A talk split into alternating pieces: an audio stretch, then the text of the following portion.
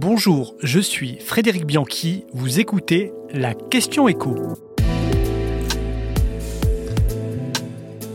L'explosion du paiement fractionné peut-il conduire au surendettement?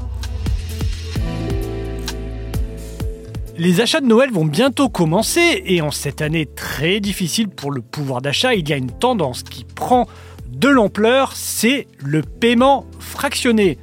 On l'appelle BNPL pour Buy Now Pay Later, acheter maintenant, payer plus tard.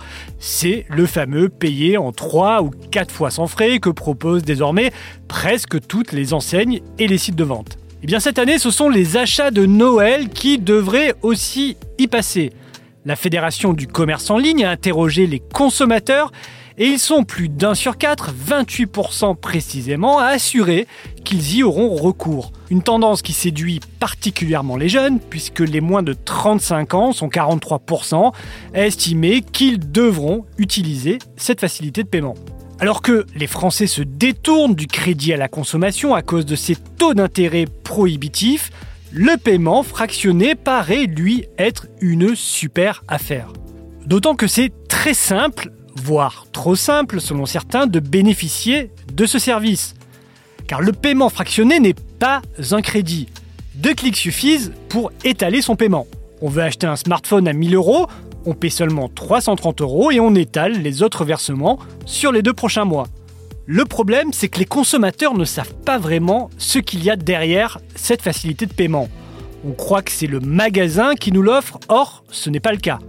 Ce sont des organismes de crédit comme Sofinco ou des sociétés spécialisées comme Onei qui deviennent vos créanciers sans que vous le sachiez. Elles facturent d'ailleurs ce service aux commerçants entre 1 et 3,8% de la somme totale, commerçants qui eux ne répercutent généralement pas ce montant aux clients car c'est un moyen de les attirer. Le problème c'est que les demandes sont quasiment toujours acceptées dans 9 cas sur 10 et surtout, il faut savoir qu'il y a des pénalités qui sont réclamées aux clients qui ne rembourseraient pas une échéance.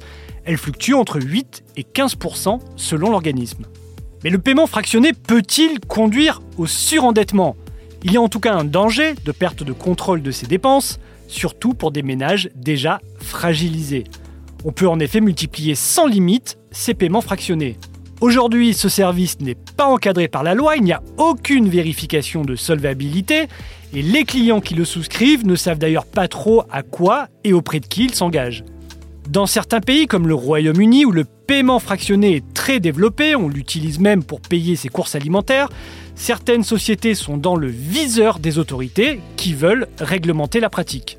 En France, il n'y a pour l'heure aucun encadrement, mais ça devrait changer.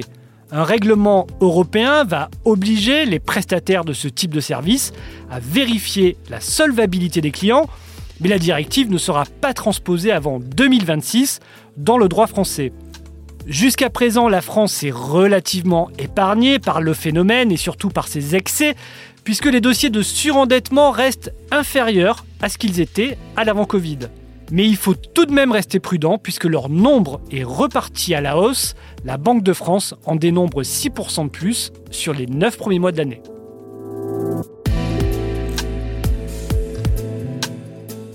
Vous venez d'écouter la Question Écho, le podcast quotidien pour répondre à toutes les questions que vous vous posez sur l'actualité économique. Abonnez-vous sur votre plateforme préférée pour ne rien manquer et pourquoi pas nous laisser une note ou un commentaire. À bientôt